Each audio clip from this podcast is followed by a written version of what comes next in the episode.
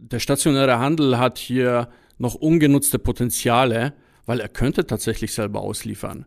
Ich kann mir online jederzeit eine Pizza bestellen, sagen, wann die zugestellt werden soll und ja, sie ist innerhalb von 60 Minuten da. Mhm. Bei einem Warenkorbwert von 12 Euro oder so. Ja, ne? sowas, ja. Also warum klappt das nicht, wenn ich mir jetzt irgendwie Schuhe kaufe für 100 Euro? Warum kann das der Einzelhandel nicht genauso wie eine Pizza zuliefern?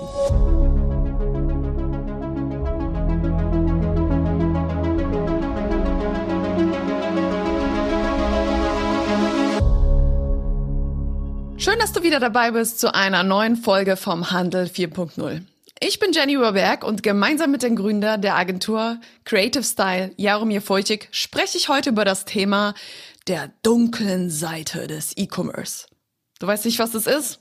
Gar kein Problem. Ich sag's dir, es ist die letzte Meile. Die letzte Meile ist im E-Commerce und auch in der Logistikbranche tatsächlich so eine Art Blackbox. Denn wir wollen alle, dass es perfekt wird, aber irgendwie scheitern wir ja doch noch an der letzten Meile.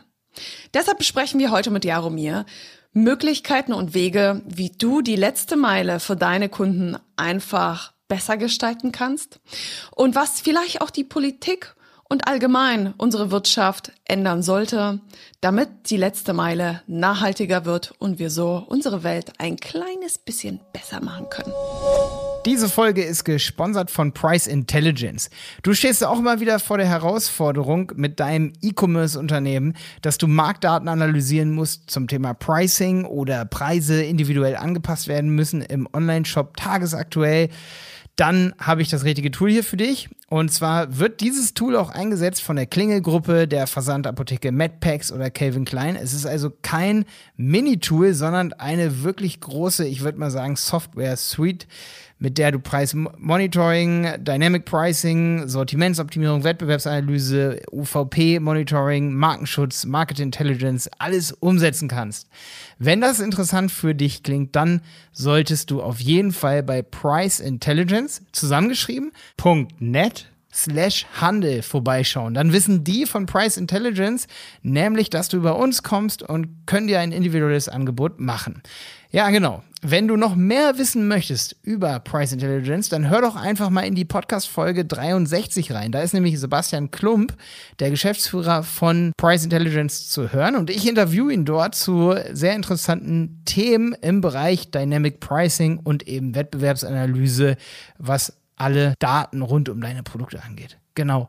Hör dort mal rein oder fordere direkt die Demo an unter priceintelligence.net slash Handel. Und jetzt geht die Folge hier los. Mein heutiger Gast, den kennst du eigentlich schon. Das ist Jaromir Vujcik von der E-Commerce-Agentur Creative Style. Es ist nicht Kreativ Style, sondern es ist Creative Style. Genau, es ist Creative Style, zusammengeschrieben, klein. Aber ich bin es gewohnt, dass äh, sowohl mit dem Namen Creative Style als auch mit meinem Nachnamen Feutschik, da gibt es ein paar so Stolperer. Gibt es tatsächlich, weil im letzten Podcast, als du bei uns zu Gast warst, habe ich gesagt Kreativ Style. Und dann habe ich aber die Nachricht bekommen, es heißt eigentlich Creative Style. Ja, ich bin, ich bin froh, dass wir das nicht nochmal machen mussten. Wegen meines blöden Versprechers, aber Gott sei Dank. Alles gut. Okay.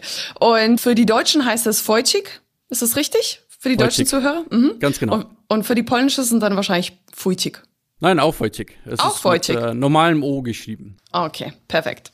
Ja, Jaro, wir kennen uns ja schon aus der letzten gemeinsamen Podcast-Episode. So sieht's aus. Und da haben wir direkt ja unseren zweiten Termin vereinbart, weil wir uns eigentlich äh, echt cool unterhalten haben. Und da wir aus der gleichen Branche kommen, also beide in einer E-Commerce-Agentur ja nicht nur arbeiten, sondern das Ganze auch gegründet haben und die Vision dahinter haben, äh, liegt es natürlich auch nahe, dass wir uns beide halt nochmal unterhalten über ja eigentlich so diese dunkle Seite des E-Commerce und zwar ja die Nachhaltigkeit und vor allem aber die letzte Meile im E-Commerce. Ganz genau. Die letzte Meile. Da wäre eigentlich schon die erste Frage, ja, was ist denn überhaupt die letzte Meile? Ja, also äh, streng nach Definition ist es äh, die Strecke zwischen der letzten Verteilerstelle ähm, und ähm, ja, der Haustür, der, der Zustellung. Und ähm, deshalb auch die dunkle Seite des E-Commerce, weil Nur wenige wissen, was geht da eigentlich so vor sich, logistisch. Ähm, wir als Dienstleister sind ja damit beschäftigt, hauptsächlich äh, Marketing zu betreiben, ähm, Shops zu konzipieren, zu programmieren, ähm, Bestellprozesse ähm, auf Usability hin perfekt zu machen. Aber sobald dann die Bestellung aufgegeben wird, ähm, wissen wir eigentlich kaum mehr, wie es da so weitergeht. Und ich glaube auch, viele Händler wissen dann tatsächlich auch gar nicht und haben auch wenig Einfluss, wie die letzte Meile denn tatsächlich ähm, ja, vollstreckt werden soll. Absolut. Ähm, außer sie liefern selber aus. Das ist natürlich ein außer kleiner sie liefern Unterschied. selber aus. Aber ja. das machen ja, machen wir uns nichts vor, das machen die wenigsten. Deshalb ähm, ist es natürlich eine kleine Blackbox und am Ende, äh, wenn es schief läuft, dann sieht man das äh, im schlimmsten Fall natürlich anhand einer Bewertung. Genau. Und im besten Fall ähm, mit einer positiven Bewertung, aber ähm, auch da sind die Leute so, dass die wahrscheinlich eher negative Erlebnisse bewerten anstatt positive. Also Blackbox. Ja, und äh, du hast eigentlich schon ein ganz gutes Stichwort gebracht. Ähm, außer sie liefern selber aus. Ähm, das letzte Mal haben wir darüber gesprochen, wie die Kleinhändler und vor allem die stationären Händler sich gegen die großen wie Amazon und Zalando behaupten können. Ähm, ich glaube, der stationäre Handel hat hier noch ungenutzte Potenziale, weil er könnte tatsächlich selber ausliefern. Ich meine, ähm, was ich nach wie vor irgendwie nicht verstehen kann, ist, ich kann mir online jederzeit eine Pizza bestellen, mhm. ähm, sagen, wann die zugestellt werden soll. Ähm, und ja, sie ist innerhalb von 60 Minuten da. Bei einem Warenkorbwert von meist unter 20. Euro oder so, ja, ne? sowas, ja. Also warum klappt das nicht, wenn ich mir jetzt irgendwie Schuhe kaufe für 100 Euro? Ähm, warum kann das der Einzelhandel nicht genauso wie eine Pizza zuliefern? Das ist eine richtig gute Frage. Ähm, ja, ich weiß nicht. Vielleicht haben die Lieferketten rund um ja, Lieferando und so weiter einfach ja ein Netzwerk an Leuten, die sie vielleicht ja. schlecht bezahlen. Weiß ja. ich nicht, keine Ahnung. Man hört ja nur immer so Gerüchte und dann hört man ja auch so, ja, hier wird gestreikt, da wird gestreikt. Und äh, vielleicht kann sich der Einzelhandel das nicht leisten, wäre die erste Frage. Vielleicht gibt es einfach keine Werkstudenten, die bereit sind, für 400 Euro auf ein Fahrrad zu steigen mhm. und Ware auszuliefern. Ja, ich glaube, für, für den einzelnen Händler ist es schwierig. Genauso mhm. wie es für die einzelne Pizzeria auch ja schwierig wäre. Äh, man braucht eine Software, man braucht Fahrer. Aber vielleicht bräuchte es tatsächlich sowas wie ein Lieferando für den Einzelhandel. Der natürlich regional, ne? Regional und der natürlich auch fair bezahlt ist, ganz klar. Das ist eigentlich eine ziemlich clevere Idee. Wollen wir das machen? ich glaube, da gibt's schon die ersten Startversuche, aber ja, wie es halt so ist mit der, mit der Logistik, du brauchst natürlich auch eine große kritische Masse, damit, damit so etwas greift äh, und diese zu erreichen. Ich glaube, das ist so die Herausforderung. Ich glaube, die Idee hatten schon viele, aber das mhm. dann auch zu stemmen, ähm, das ist nochmal eine andere Challenge. Ich glaube auch, also der Endkunde möchte ja seine Ware so schnell wie möglich haben. Also wenn wir jetzt ans Essen denken, Hunger, ne, schlechte Laune, es muss sehr schnell gehen. Ja.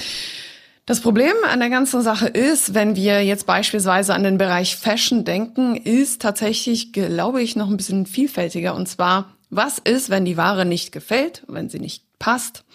Was machen wir dann mit der Retoure? Und das ist, mhm. glaube ich, auch so ein Problem, was der Einzelhandel vielleicht auch noch nicht lösen kann. Ich meine, Retouren sind ja grundsätzlich ein Problem im E-Commerce-Bereich ähm, erzeugen genauso viel Emissionen wie die Lieferung. Ja. Am Ende äh, und am Ende keine Ahnung, die Qualität passt nicht oder irgendwas passt dem Kunden nicht oder am Ende ja, es passt einfach nicht, ne? falsche Größe oder wie auch immer.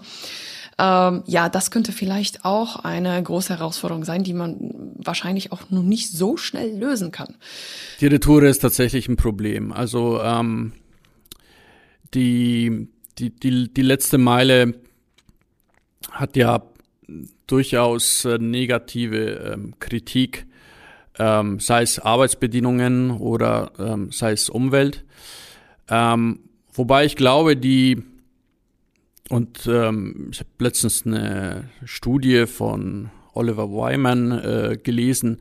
Da ist die Klimabilanz des Onlinehandels gar nicht so schlecht im Vergleich zum stationären Handel. Die sagen sogar, dass der stationäre Handel eine schlechtere Klimabilanz hat, weil der Energieverbrauch der Immobilien einfach hm. enorm hoch ist. Und ähm, zum anderen, wenn ich mir jetzt hier München angucke, ähm, heißt ja, die Lieferwägen verstopfen die Innenstädte. Ähm, also hier in München habe ich eher den Einschein, dass die großen SUVs die Innenstädte verstopfen, die dann ja. Im Stau stehen, um am Wochenende shoppen zu fahren in die Innenstadt. Ja, also ähm, weiß ich nicht. Aber die Retoure ist auf jeden Fall das Problem. Also das ist eine unnötige Komponente, die müsste man irgendwie loswerden. Ja, aber die Retour ist ja noch nicht die letzte Meile. Ich glaube, die Retour ist dann wahrscheinlich die, keine Ahnung, ja, ja. die negative Meile. Aber zurück zur letzten Meile tatsächlich. Ähm, ich habe auch gelesen, dass tatsächlich die letzte Meile die meisten Emissionen ähm, produzieren soll wenn man sich die komplette Lieferkette anschaut. Und das war für mich so überraschend, weil ich immer dachte, okay, wenn wir beispielsweise, also wir haben ja verschiedene Arten ähm, von Transportmöglichkeiten, wenn wir jetzt Waren mhm. beziehen äh, aus der ganzen Welt, sei es jetzt über einen Containerzug, also wirklich die Bahn fährt mit Containern die Güter. Das ist meistens aus China der Fall. Dann haben wir ähm, die Möglichkeit der Luftfracht die wird ja verwendet meistens ja. für eilige äh, Sachen, wie beispielsweise, ja, sagen wir jetzt mal die Impfungen, die werden vermutlich eingeflogen. Und dann haben wir natürlich auch die ähm, Schiffs, äh, Schiffsfracht, die dann auch über Container aus Fernost beispielsweise dann über den Suezkanal, mhm. da gab's ja auch eine nette Story, wo der Suezkanal verstopft war und die Ware kam nicht an. Äh, ne? Und da dachte ich immer, okay, krass, eigentlich wäre das aus meiner Sicht so die größte Emission, die ganzen Waren, die über diese Wege transportiert werden. Aber es gibt Studien, die sagen, nein, die meisten Emissionen entstehen in der letzten Meile. Wahrscheinlich die Tausenden von Zustellfahrzeugen, die hin und her fahren. Ich meine, es gibt ja nicht nur einen Versanddienstleister, es gibt mehrere. Und da gibt es auch tausende TikToks, die sich darüber lustig machen, wie dann die DHL die Ware liefert, wie Hermes die Ware liefert, wie DPD oder äh, und die zum GLS. Teil die gleichen Strecken. Richtig, ähm, exakt die gleichen abfahren, Strecken. Ja, also das, das ist das Problem, dass hier ja nicht, noch nicht gebündelt wird. Vielleicht ist das ein Modell für die Zukunft, ähm, dass es da mehr Kooperationen gibt und dass einfach diese Routen noch smarter berechnet werden und dass man sich das dann tatsächlich unter den Dienstleistern aufteilt äh, nach Straßen oder ich weiß es nicht, aber das ist tatsächlich unnötig, dass da mehrere Carrier quasi die gleichen Routen abfahren.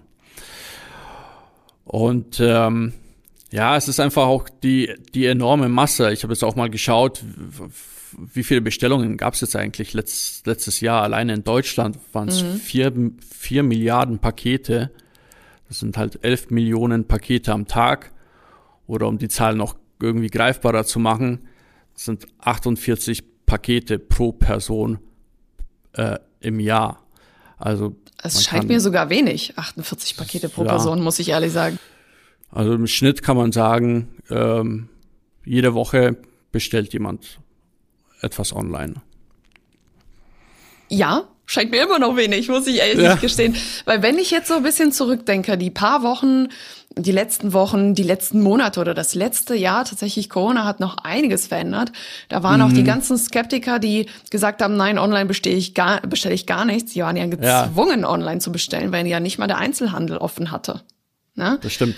Und irgendwann kommt ja die neue Sommerkollektion und du willst nicht in deiner Jeanshose von 2019, ähm, die vielleicht sogar nicht mehr passt oder was auch immer, immer noch rumlaufen. Ne? Und äh, klar, und da habe ich gemerkt, wow, die Mülleimer reichen nicht aus. die Mülleimer im Haus sind voll. Bis zum geht nicht mehr, alles steht daneben und es reicht immer noch nicht. Eigentlich müssten es doppelt so viele sein. Was war deine Erfahrung? Das habe ich auch gemerkt. Also ähm, ich, mein Wohnungseingang im Erdgeschoss äh, ist direkt neben dem Müllhäuschen. Hm. Das heißt, ich habe es unmittelbar mitbekommen, äh, wie vollgestopft die waren und nicht nur vollgestopft, sondern die waren halt so voll, dass die Leute ihren Müll und vor allem die Verpackung. Also das ist ja neben äh, den Verbrennermotoren und so weiter, die in der letzten Meile eingesetzt werden, äh, ist die Verpackung ja auch ein Problem. Ähm, und das hat man da tatsächlich während Corona gesehen, dass äh, neben dem, neben dem Müllhäuschen ähm, sehr viele Kartons gestanden sind. Ja, Papier ist ja das eine. Ähm, also Papierkartonage ist wahrscheinlich das häufigste, was man überhaupt für die Verpackungen nutzt. Kennst du da Alternativen, ähm, was man sonst noch machen könnte, um die Ware, sage ich jetzt mal, mit weniger Müll zu verpacken? Alternativen nicht. Also was ich schon gemerkt habe, ist früher, ähm, als ich zum Beispiel auch bei, bei Amazon bestellt habe, kam schon mal vor, dass ich etwas Kleines bestellt habe und tatsächlich einen riesen Karton bekommen habe. Ja. Wo ich mich gewundert habe, hm, was habe ich da eigentlich bestellt? Und dann macht man das Ding auf und dann ist ein USB-Stick oder so drin. ähm, das hat sich tatsächlich äh, gebessert und äh, das zeigen auch Statistiken, dass äh, ja man weniger Füllmaterial aus Plastik hat, dass die Paketgröße an die Produktgröße besser angepasst ist. Ähm, also das ist vielleicht das Positive, was man an der Stelle sagen kann, ist, äh, die letzte Meile wird grüner und nachhaltiger. Aber wir haben natürlich noch einen ganz weiten Weg vor uns. Definitiv. Tatsächlich kenne ich das eine oder andere Startup auch hier in Dresden, die versuchen nachhaltiger zu arbeiten, indem sie jetzt beispielsweise eine Alternative zum, zum Karton nehmen. Oder vielleicht nicht zum Karton, weil ich glaube, dafür gibt's noch keine so richtige äh, Alternative. Aber beispielsweise für diese Tags, die jetzt meinetwegen an der Bekleidung hängen. Da wird häufig Samenpapier verwendet. Und äh, da hatte ich beispielsweise eine Folge mit der Unternehmerin Ulrike Stolze. Und die ist Gründerin von Öztebag. Und tatsächlich nutzen die ausschließlich nur noch dieses Seed Paper hm. dass man dann nicht mehr wegwerfen muss. Also man kann es wegwerfen, ja. aber ein Biomüll. Oder man kann es einpflanzen. Und das fand ich eigentlich eine schöne Idee. Ähm, daraus wachsen dann Gräser oder Blumen. Das einzig Traurige ist, dass es noch irgendwie, also zumindest habe ich noch nichts dazu gefunden, dass es wirklich auch als komplett Kartonage ähm, hergestellt mhm. werden kann. Das fand ich ein bisschen schade. Aber vielleicht forscht ja jemand schon daran. Ja, ich hoffe, das tut sich äh, in Zukunft mehr. Und äh, ich sehe aber auch, dass äh, einige Händler mh, mm, so die Nachhaltigkeit als ja als USP irgendwo erkannt haben und äh, das spiegelt sich dann auch in der Verpackung wieder. Ähm, man, man sieht, dass es äh, irgendwie recyceltes, äh, recycelte Kartonage und das nochmal irgendwie ausgezeichnet. Äh, und dann gibt's vielleicht noch eine Kompensierung, dass die sagen, so für die Bestellung haben wir jetzt noch einen Baum gepflanzt. Ähm, also da tut sich auch ein wenig was. Absolut. Die Frage ist, was ich mir immer wirklich so überlege, ist, okay, die sagen, die pflanzen für jede Bestellung einen Baum. Mhm. Wer kontrolliert das? Ja. Pflanzen die wirklich einen Baum? Pflanzen die den Baum auf der Terrasse irgendwo im Amazonas? Das ist äh, auch das Problem äh, an, an diesem ganzen Nachhaltigkeitsthema, äh, weil es jetzt ja einfach äh, so ein Trend ist, ne? So ein, so ein Trend ist, Vogue ist, ähm, dass einige damit auch Greenwashing ähm, betreiben, ja, und das ist halt einfach nur ein ja, Marketing, mhm. eine Marketinggeschichte ist. Und ich finde auch gerade im Bereich des Fashion, also in der Fashion-Branche ist es so, dass alle jetzt mittlerweile erzählen, wie green äh, die ganzen Produkte sind, recycelt und hier und da. Also ganz ehrlich, äh, das ist in 90 Prozent tatsächlich alles Greenwashing. Also da wird erzählt, dass da alles irgendwie recycelt wird. Du bringst deine alten Klamotten zu den Laden, dann wird da eine neue Kollektion draus gemacht. Am Ende wird die irgendwo in Bangladesch wieder produziert. Mhm. Und ja, in Deutschland wird die Umwelt nicht zerstört, aber in Bangladesch. Ja. ja. Also für mich ist das nicht grün. Überhaupt nicht. Keinesfalls. Ja. Was auch, ähm, ja, als grün meistens irgendwie dargestellt ist, aber häufig auch irgendwie noch nicht so richtig grün ist, ist das Thema der letzten Meile und ähm, dem Transport. Also wir haben jetzt schon darüber gesprochen, dass meistens sind das ja Autos, so Verbrennermotoren. Die Idee wäre ja natürlich, das Ganze, äh, gerade in der Stadt, wäre es ja möglich, ähm, auf E-Transporter umzusteigen. Also gibt es ja verschiedene, mhm. also A, E-Autos. Ich meine, ich fahre selber einen Tesla, ich fahre ein E-Auto, ähm, E-Bikes oder andere E-Vehikel. Ja, ähm, da gibt es aber auch einige Probleme. Und zwar das größte Problem äh, an der ganzen Sache, finde ich, sind ja immer die Akkus. Ne?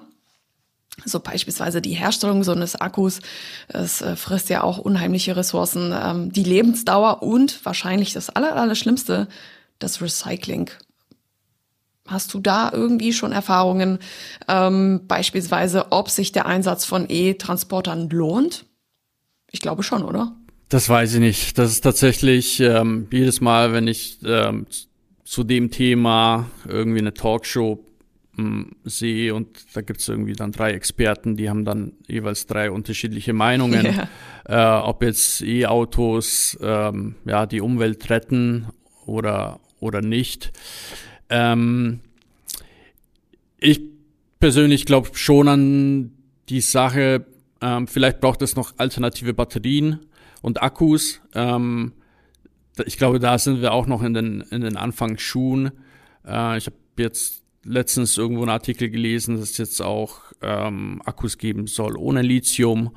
Ähm, und ich, ich glaube, da sind wir ja erst am Anfang. Wenn man sich auch unsere Ladeinfrastruktur anguckt, ja, da sind wir auch halt am Anfang. Ich glaube, das braucht einfach seine Zeit. Ähm, der erste Verbrennermotor äh, war mit ist mit Sicherheit nicht zu vergleichen mit ähm, aktuellen Dieselfahrzeug. Ja. Hm. Also es hat ja auch viele Iterationsstufen ähm, hinter sich gebracht. Ähm, und ich glaube, wir müssen jetzt hier einfach einen ersten Schritt ähm, schaffen und der ist mit Sicherheit noch nicht optimal. Definitiv nicht. Ähm, ich weiß auf jeden Fall, dass es einige Anbieter gibt oder einige Firmen, die bereits E-Autos oder E-Transporter nutzen. Und eigentlich wahrscheinlich das berühmteste Beispiel ist natürlich Picknick aus den Niederlanden. Äh, und da habe ich tatsächlich, als ich äh, letzten Monat in äh, Rotterdam und Den Haag war, auch einige Picknickautos gesehen und ich habe mich extrem gefreut, weil ich das immer erst online gesehen habe. Ich habe die auch mal bei der OMR gesehen und äh, die haben mir einen Vortrag angehört vom Gründer. Und als ich diese kleinen Autos gesehen habe, dachte ich mir so, ja Mensch, das ist ja echt mega cool. Also erstens machen die keine Geräusche. Das ist schon mal wesentlich entspannter in der Stadt. Es ja. stinkt nicht. Und die haben die perfektionierte Route, die sie wirklich ähm, ultra nachhaltig abfahren. Also wirklich, das ist geplant von vorne bis hinten. Du kannst nicht zu jeder Zeit deine Ware bekommen. Nein, du bekommst deine Ware dann, wenn das mit der Route funktioniert. Und das, finde ich, ist auch ein wichtiger Schritt zum Thema, wie man, glaube ich, die letzte Meile definitiv nachhaltiger gestalten sollte.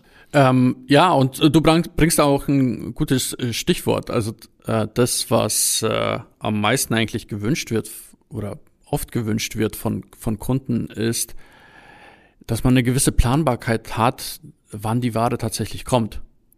So, und wenn, wenn sich jeder selbst aussuchen könnte, wann er denn seine Ware bekommen will, dann wird wahrscheinlich jeder sagen am Abend. Das wäre logistisch dann wieder ja. nicht möglich. Äh, ich wäre aber schon happy, wenn äh, ich zumindest auf eine Stunde oder sagen wir mal ein zwei Stunden Fenster genau weiß, so, da kommt er zuverlässig und ich muss nicht mir einen ganzen Tag Urlaub nehmen, äh, um auf meine Ware zu warten, weil es heißt, ja, kommt morgen zwischen 9 und 18 Uhr. Das ist mir dann doch etwas unpräzise. Also eigentlich ein absolutes No-Go, oder? Ja, und dann ruft man um 18 Uhr an und dann heißt es, sorry, wird heute nicht mehr. Äh, wir hatten viel zu tun, kommt erst morgen, hatte ich auch schon hatte ich auch ganz besonders bei Speditionen, wenn es ja. um Möbel ging. Das ist ein absolutes No-Go. Ich meine, ich kann verstehen, dass es irgendwie einen Stau irgendwo gibt oder dergleichen. Aber es muss doch irgendwie die Möglichkeit geben, seine Ware zu tracken wenigstens, dass man das in der App sieht. Ich meine, wo ist das Problem? DHL hat ja auch ähm, die Möglichkeit, dass du deine Ware tracken kannst. Dann sehe ich immer, okay, noch zehn Zustellstopps, bis der Paketlieferer ähm, bei dir ist. Am mhm. Ende dauert es eh eine halbe Stunde länger. Ja, aber okay, aber ich weiß dann wenigstens ja, das ist das Zeitfenster und ich bin da. Und zum Thema Abendlieferung, das geht. Also ich habe, ich muss gestehen, manchmal bestellen wir immer noch bei Amazon. ich auch. Und Amazon liefert abends. Jedes Mal bei uns. Ja. Und was ich bei Amazon äh, gut finde, was sie auch schon von Anfang an auch ja, gut kommuniziert haben, auch vom Wording ist, sie schreiben im Bestellprozess garantiertes Lieferdatum. Mhm. Ich finde das Wort garantiert, das macht so viel aus, weil wenn ich fürs Büro zum Beispiel irgendwas bestelle, ich brauche einen Adapter oder so und ich brauche den übermorgen, weil ich eine Präsentation habe, dann muss der übermorgen da sein. Also Tag danach bringt mir nichts mehr. Ja? Und, nee. und nur aufgrund dessen entscheide ich mich dann doch immer wieder für Amazon, weil ich weiß, das kommt garantiert übermorgen. Das ist eigentlich total schlimm, oder? Ja. Man will's, man will, will wird echt nicht mehr bestellen, weil man sich immer denkt, na ja, am Ende gibt es auch viele andere Händler, die vielleicht auch das Produkt irgendwie günstig haben, besser, bessere Qualität. Aber am Ende sind es tatsächlich die Vorteile, die Amazon uns bietet. Diese garantierte Lieferung und dann natürlich auch, falls irgendwas sein sollte, ja eine unkomplizierte Erstattung. Ne? Genau, und ähm, ja, zum, zum vorherigen nochmal. Ähm, meine These ist, dass äh, die waren die ersten Jahre viel damit beschäftigt, ja, möglichst schnell und möglichst billig ähm, auszuliefern. Und ähm, ich glaube auch, weil Amazon schon immer eine kostenlose Lieferung im Prime hatte und dann Zalando irgendwann nachschoss und dann auch kostenlose Lieferung und Retoure hatte ähm, und alle Händler dann ja gefühlt hatten, sie müssen da jetzt irgendwie mitziehen, um wettbewerbsfähig zu sein, äh, hat man sich überwiegend auf dieses Thema schnell und möglichst billig sprich kostenlos, äh, konzentriert. Ähm, und was etwas auf der Strecke geblieben ist, sind eben Innovationen. Ähm, Innovationen wie Tracking, ähm, Innovationen wie äh, Kommunikation, also dass man sagt, so wo äh, es gibt jetzt eine Verspätung und das kommt erst morgen. Innovationen wie Services, äh, Verpackungsentsorgung ähm, etc. Also diese Services sind mir da irgendwie zu sehr auf der Strecke geblieben. Absolut. Und ich finde, gerade wenn es darum geht, äh, irgendwas zu versenden, ist man ja als Verbraucher immer so, dass man sich überlegt, naja, wann kommt's denn? Wann kommt's denn? Also, und man könnte ja schon alleine äh, mit einem einfachen Newsletter, sage ich jetzt mal, Setup, dem Ganzen irgendwie entgegenwirken, indem man weiß, okay, der, die Person hat jetzt eine Bestellung ausgelöst und dann gibt man eben diesen Service und sagt, ja, jetzt ist deine Ware los. Vorsichtlich ja. Datum, dann und dann. Und dann deine Ware ist unterwegs. Bereite dich schon mal vor.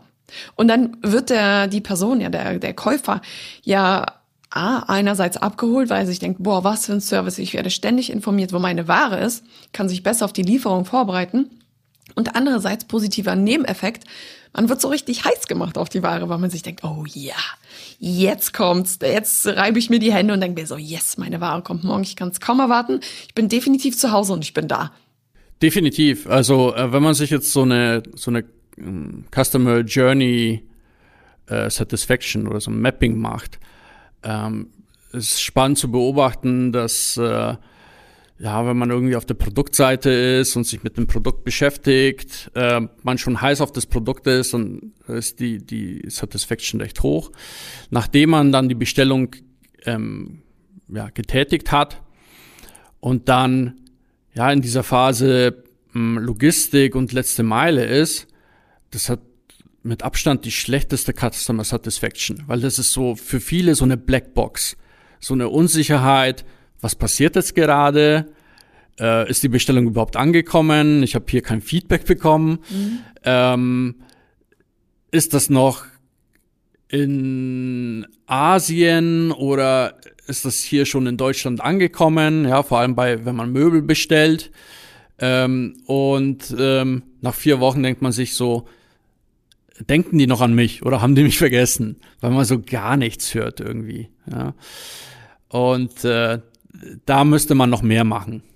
Und äh, es gibt paar Services, da kann man entsprechend entgegenwirken. Ähm, ich persönlich mag Parcel Lab ähm, hier.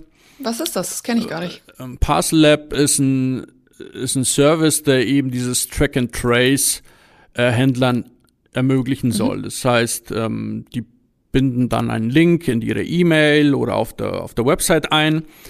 Und ähm, ja, du gibst da deine, mh, mm, dein Tracking-Code an oder der wird einfach dann mitgeschliffen im Link. Und der Kunde kann ähm, sehen, wo sein Paket ist. Und tatsächlich auch recht granular. Ähm, das Coole an dem Service ist, dass der Händler auch so eine Art Dashboard hat und schon sehen kann, proaktiv, welche Bestellungen verzögern sich. Ähm, und dann hat der Händler die Möglichkeit, Kunden proaktiv auch anzuschreiben. Und zum Beispiel zu sagen, hey, sorry, wir hatten hier ein Problem mit dem Suezkanal. Äh, die Ware steckt fest. Die, die, Ware kommt nächstes Jahr oder so. Ja, du kriegst einen Gutschein. Ähm, ist auf jeden Fall cooler, als halt gar nicht zu kommunizieren. Mhm. Und du kannst Einstellungen treffen und sagen, so, wenn tatsächlich jetzt ein Paket einen Tag später kommen soll, dann verschick automatisch ein Mailing und informier den Kunden darüber. Ähm, und in diesem Mailing kannst du ja auch wieder, mh, mm, ja, diverse Sachen reinpacken, kannst Content reinpacken und den Kunden einfach beschäftigen. Ähm, und du reduzierst damit natürlich auch in deinem Customer Care die Aufwände, weil weniger Leute dein Callcenter ähm, anrufen oder den Customer Care, ähm, weil du dem schon entgegengewirkt bist, indem du dann eben proaktiv äh, solche Verzögerungen kommuniziert hast. Hm. Wie ist denn da so das Pricing? Lohnt sich das für jedes E-Commerce-Unternehmen oder erst ab einer bestimmten Größe? Uh, ähm, ich hatte jetzt keinen Händler, der gesagt hätte, das wäre mir zu teuer gewesen. Von daher glaube ich, ähm, müsste das für jedermann passen. Ich glaube, es, das Abrechnungsmodell ist pro, mh, mm, pro Aufruf der Track-and-Trace-Seite. Mhm. Ähm, bin ich aber tatsächlich gerade überfragt, ähm, wie Muss das man echt mal genau recherchieren, aussieht. wie das aussieht, ne? Weil ich bin mir auch sicher, es gibt immer Lösungen, ähm, die angeboten werden, die auf jeden Fall für jeden das Richtige sind. Also es ist genauso wie mit dem richtigen Shopsystem gibt es auch diverse Erweiterungen, die eben A zu dem Unternehmen passen, natürlich auch zum Shopsystem und die auch nicht die Welt kosten müssen, denke ich. Ne? Weil das ist ja für die Masse und darum geht's ja. Darüber wird genau. finanziert. Genau. Und ja, man muss sich einfach beschäftigen, Research betreiben oder einfach die gängigen E-Commerce-Magazine lesen. Da werden die Sachen oft genug erwähnt. Ähm, Puzzle Lab hat auch eine sehr interessante Versandstudie ähm, rausgebracht. Grundsätzlich machen die ganz gute Studien. Die analysieren dann immer die Top 100 Händler und schauen zum Beispiel, äh, ja, mit welchen Carriern verschicken die, ähm, welches Verpackungsmaterial nutzen die, wie nachhaltig sind die. Also du bekommst über sämtliche Aspekte eine Auswertung, wo die Top 100 Händler gerade stehen. Hm. Und wenn man nicht mal selber recherchieren muss oder möchte, dann sollte man die Agentur seines Vertrauens fragen. Ganz genau, dann geht man zu die Berater oder zu, zu Creative Style. Richtig. da wisst ihr Bescheid, Leute. Also einfach mal ähm, tatsächlich fragen. Äh, kostet ja nichts oder vielleicht ja doch. Manchmal kostet es, manchmal nicht. Ja, Fragen kostet Jede, in der Regel nichts. Richtig. Und da findet man definitiv auch für sein Unternehmen die richtige Lösung. Ähm, ich habe da noch so ein äh, paar Ideen für die letzte Meile in der Stadt, was ich mir auch vorstellen könnte, neben jetzt beispielsweise den E-Transporter oder E-Bikes. Äh, eine Möglichkeit wären beispielsweise auch Mikrodepots, die man ja eigentlich bauen könnte. Ja. Beispielsweise, es gibt ja auch diese Postboxen, ähm, heißen die Postbox überhaupt? Diese Riesendinger von der Deutschen Post, die überall dastehen, wo man sie nicht braucht, aus meinem Gefühl, nur nicht da, wo man sie wirklich braucht. Also irgendwie immer die, außerhalb die, der Stadt. Die, die kleineren, mhm. also die großen heißen ja die Pack Packstationen ja, und die ja. kleineren heißen Paketkasten. Mhm. Bei uns gibt's nur diese riesengroßen, die sind immer außerhalb der Stadt, wo ich mir denke, okay. ja okay, wenn ich ähm, in der Stadt wohne, mittendrin, und jetzt natürlich ja auch irgendwie vielleicht nur ein Fahrrad habe, ne, weil wozu brauche ich in der Stadt ein Auto, ja. denke ich mir meistens, dann komme ich ja da gar nicht hin.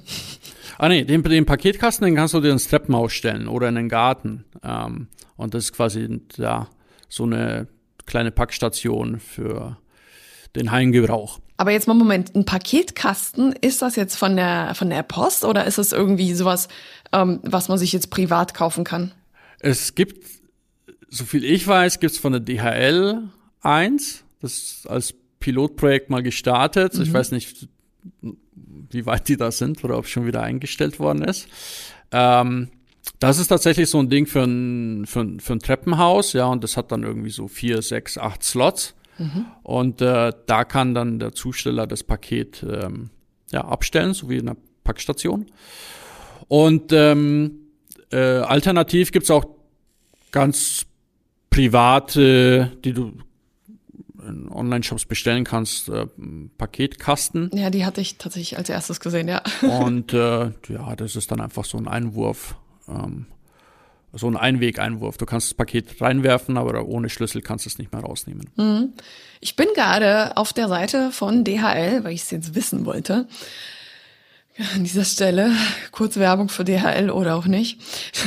Der neue Paketkasten für Mehrfamilienhäuser. Gibt's hier Vorteile? Aber weißt du, was hier fehlt? Die Möglichkeit zum Kontakt. Ja. Das, das erscheint mir irgendwie schleierhaft. Das ist mir ähm, heute, heute früh bei der Recherche auch aufgefallen. Und äh, das erste Mal hatten die das, glaube ich, 2015 oder so als Pilotprojekt gestartet. Ähm, ich habe Befürchtung, dass aus dem irgendwie nichts geworden ist. Hm. Das glaube ich irgendwie auch weil sonst wäre da Kontakt oder Preise ja. oder irgendwas. Ja. Ne?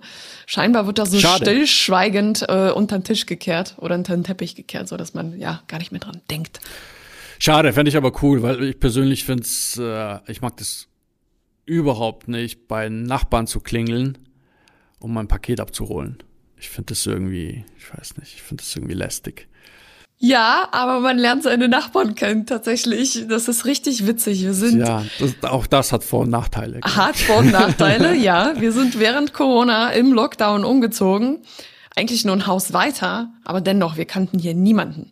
Mhm. Und natürlich, ähm, wenn ich im Homeoffice bin oder Malte im Homeoffice ist, äh, dann klingelt hier so je, ziemlich jeder Paketzusteller.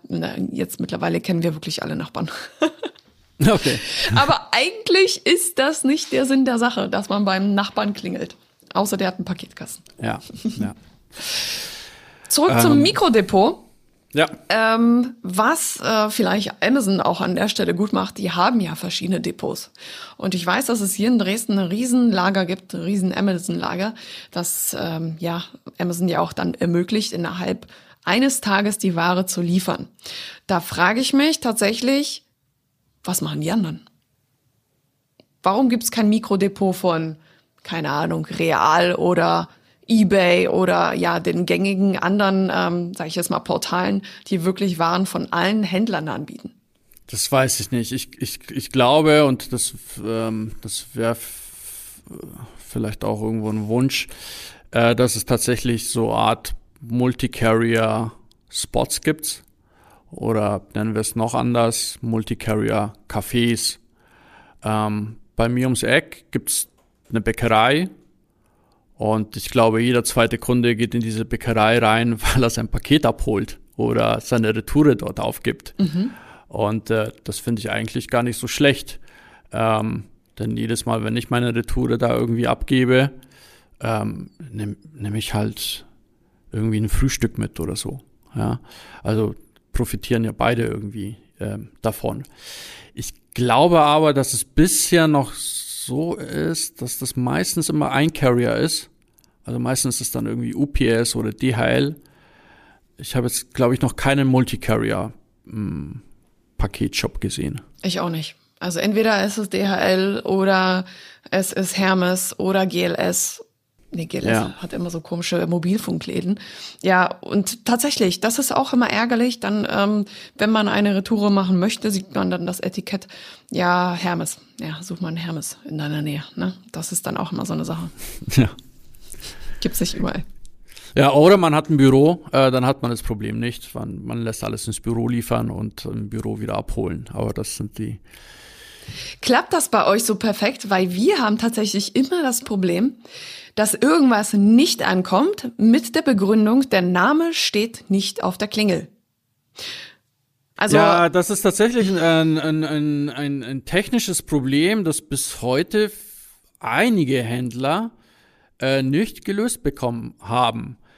Ähm, auf der Strecke bleibt, du kannst ja in den meisten äh, Bestellformularen den Firmennamen angeben. Mhm. Nur leider geht diese Info manchmal verloren auf der Strecke. Das wird ja dann irgendwie ans ERP-System übergeben, dann ans Fulfillment, dann an den Carrier. Und ähm, ja, wenn das nicht sauber implementiert ist, dann kann das Feld schon mal verloren gehen. Und dann steht auf dem Paket halt nur dein Vor- und Nachname. Und damit kann ähm, der Zusteller in so einer Büroanlage natürlich nichts anfangen. Nee, absolut nicht. Das ist immer ein Problem tatsächlich. Ähm, was mich auch noch interessieren würde, beispielsweise zum Thema letzte Meile, ist, wo geht die Reise eigentlich hin? Was können wir noch machen, äh, auch vielleicht als Agenturen, ähm, um unsere Kunden zu unterstützen oder überhaupt als E-Commerce-Händler, um diese letzte Meile vielleicht noch etwas attraktiver zu machen? Da habe ich doch neulich tatsächlich mal zwei Tage hintereinander, also innerhalb von 24 Stunden, bei Gorillas bestellt. Dreimal. Okay. Das ist Was? Hintereinander? Hint, innerhalb von 24 Stunden dreimal bestellt. Okay. Ja. Und das fing so an, dass alle bei uns im Büro Gorillas total feiern. Das ist ja, die Gorillas-App ist relativ neu, würde ich jetzt mal behaupten, haben aber eine geile Werbung. Ja. Ähm, die lautet ungefähr so wie niemand, wirklich niemand, aber ich, 22.59 Uhr, jetzt eine saftige Tomate, Gorillas. Und da dachte ich mir, okay, guckst du mal rein. Tatsächlich ist es so, dass wir im Büro immer kochen, mittags. Und äh, wir haben einen Kochplan, wo jeder mal irgendwie dran ist. Und an dem Tag war ich mal dran. Und natürlich war ich komplett unvorbereitet und dachte ich mir, ja, Mist, was mache ich denn jetzt? Es ist schon 12.30 Uhr, alle haben Hunger, ich selber auch. Konzentration ist sehr low. Also ja, ich probiere mal Gorillas. Da waren die innerhalb von sieben Minuten bei uns im Büro. Krass. So schnell hat das Wasser nicht gekocht, ähm, dass ich die Nudeln aufsetzen konnte. Und das war für mich so, wow, wie haben die es geschafft, innerhalb von sieben Minuten meine Ware zu picken, ja. den richtigen Fahrer zu suchen und mit das überhaupt da ans Büro zu liefern. Das ist richtig krass, finde ich. Definitiv. Also das ist schon, ich finde das cool. Immer alles, was irgendwie so einen Wow-Effekt hat, äh, finde ich sehr spannend. Ähm, weil ich hoffe dann, dass äh, das einen großen Impuls gibt. Ähm, so wie damals das iPhone, das war für mich auch so ein Wow-Effekt. Und das hat dann tatsächlich, ja, das mobile Internet revolutioniert. Und ich hoffe, dass das ähm, hier auch so ein, so ein erster Step Richtung einer kleinen Revolution ist. Ähm, mhm. Ähm, gut, es, im Zusammenhang mit Gorillas ist natürlich auch, oder liest man zumindest immer fraglich, ob das Geschäftsmodell überhaupt funktionieren kann. Und ähm, wie es halt mit den Arbeitsbedingungen aussieht. Ich meine, es ist ein frisches Startup, ich weiß, die gibt's ja, glaube ich, erst seit paar Monaten mhm. und hatten schon mehrere Streiks hinter sich. Das äh, ja, muss man auch erst mal schaffen. Ähm, aber nichtsdestotrotz, also das, äh, solche disruptiven Services, das gefällt mir schon ganz gut. Ich glaube, die liefern auch per E-Bike aus. Ja, ja per E-Bike. Mhm. Ich glaube, das ist deren Vorteil, zumindest in so Großstädten, also ich persönlich äh, habe kein Fahrzeug mehr. Ich habe mein Auto vor drei Jahren oder so ähm, abgegeben, weil ich es einfach nicht mehr aushielt hier in München mit dem Verkehr. Mhm. Äh, und ich einfach festgestellt habe, dass ich mit dem Fahrrad schneller bin. Ähm, und wenn die natürlich den Fahrradweg nutzen können, auch noch mit einem E-Bike, dann ja, haben die auf jeden Fall einen äh, Tempovorteil. Absolut. Ich habe hier gerade so ein bisschen Wikipedia nochmal recherchiert, weil ich wirklich wissen wollte, seit wann gibt es denn das Unternehmen? Gorillas gibt es seit 2020, also mitten in der Corona-Pandemie mhm. gegründet, mit Sitz in Berlin. Genau, und haben sich zum Ziel gemacht, innerhalb von zehn Minuten die Ware an den Endverbraucher zu liefern. Das bedeutet, ähm, das ist schon ganz schön krass. Und das mit einem ähm, mit einer Liefergebühr von sage und schreibe 1,80. Ja. Schon, schon krass. Schon krass, ne? Sehr tight äh, kalkuliert. Zumal ähm. die Ware nicht wirklich teurer ist als im Supermarkt. Also ich habe das verglichen. Ja. Bester Vergleich für mich ist immer so die Oatly Barista. immer für den Kaffee. Die kostet, glaube ich, 2,19 Euro. Kostet bei Gorillas genauso viel. Und da frage ich mich auch so, how? Ja, das äh, in der aktuellen Internet World äh, Ausgabe, die, die sich auch mit dem Thema letzte Meile zufälligerweise beschäftigt, äh, gibt es glaube ich auch ein Interview mit Gorillas und äh, oder mit mit Flink, das quasi das Pendant dazu ist. Ähm, und die haben halt festgestellt, dass im Supermarkt es ganz viele Waren gibt, aber tatsächlich unter zehn Prozent ähm, der Waren so von den meisten gekauft werden. Und das heißt, die haben schon mal, ja, die fokussieren sich auf die wesentlichen Produkte, die die meisten halt so tagtäglich benötigen. Und ähm, ja, sie haben bestimmte Kosten halt nicht, äh, die ein Supermarkt hat, also die, die, die, die Fläche, ähm, das Personal oder zumindest die Fahrer, ähm, die, dafür nicht ja, die Kassierer. Oder, hm. Genau, also die, die Kosten sind da irgendwie analog. Die Leute, die man halt im Supermarkt hat, die sind halt die Fahrer und die Kosten, die irgendwie man für die Fläche und äh, Energieverbrauch für die Immobilie benötigt, ähm, das wird halt für, für die Lagerstätten ähm, investiert. Ja? Also ich glaube, das bleibt sich tatsächlich mehr oder weniger die Waage. Aber gut, ähm, ich glaube, das ist so eins der spannendsten Themen in diesem Jahr, äh, letzte Meile technisch zumindest. Ähm, wie, ob, ob sie schaffen, rentabel zu werden. Ähm, ich habe gelesen, dass da ja, sehr viele Millionen reingebuttert werden müssen, um das am Leben zu erhalten. Aber das ist halt das Problem mit diesen ganzen ähm, Startups, die irgendwie im Logistik oder mh, mm, ja, grundsätzlich Plattformen, ähm, die müssen erst eine große kritische Masse erreichen. Und bis dahin muss man sie einfach durchfinanzieren. Nochmal eine kleine Erinnerung zum Ende. Diese Folge hier ist gesponsert von priceintelligence.net. Wenn du Interesse hast an Dynamic Pricing und mit solchen Tools dein E-Commerce aufs nächste Level zu bringen, dann fordere auf jeden Fall die Demo an unter Price Intelligence, alles auf Englisch und zusammengeschrieben, .net, priceintelligence.net slash Handel. Ja, schau dort vorbei, fordere die Demo an und viel Erfolg mit deinem neuen Pricing-Tool. Was meinst du, wie könnte ähm, die Zukunft der letzten Meile noch aussehen? Gibt es noch irgendwelche interessanten Ansätze, die wir noch nicht erwähnt haben? Das letzte Mal hatte ich ja von Services gesprochen und gesagt, also Händler können eigentlich nur überleben, wenn sie außergewöhnliche Services anbieten. Und ich, ich glaube, diese Services müssen nicht nur auf der Website sein, sondern die Services äh, können auch in der letzten Meile äh, sein. Und ähm, da tut sich schon einiges, aber ich bin der Meinung, das könnte man noch weiter Richtung Services optimieren. Mhm. Stichwort Click and Collect, eine, eine, gute Alternative, wird auch oft genutzt.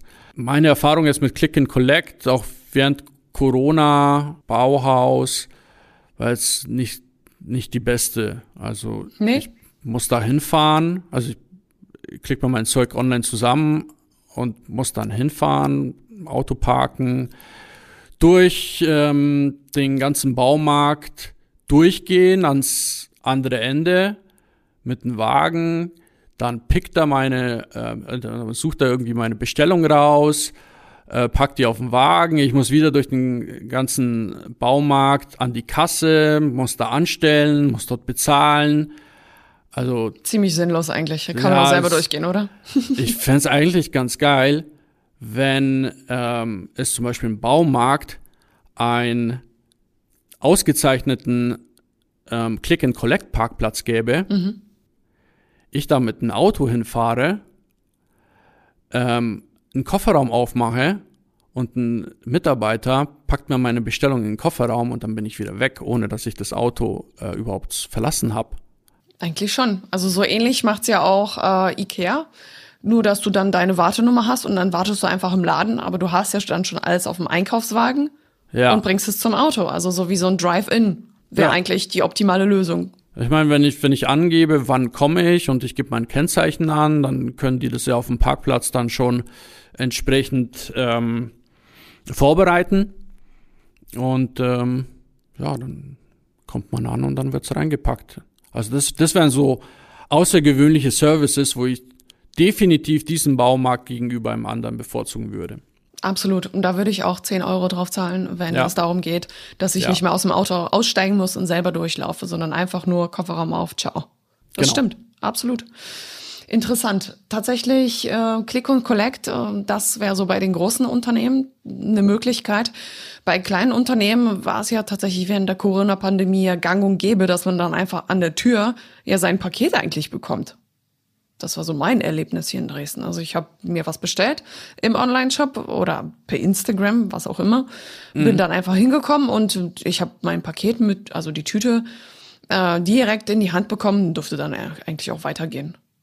Ah ja. Also so war das hier geregelt. Wie war das so bei euch in München? Gab es da noch andere Modelle? Das habe ich tatsächlich gar nicht ausprobiert. Ähm, nee, kann ich dir nicht sagen. Nicht schlimm. Du warst also nur im Baumarkt unterwegs, auch gut.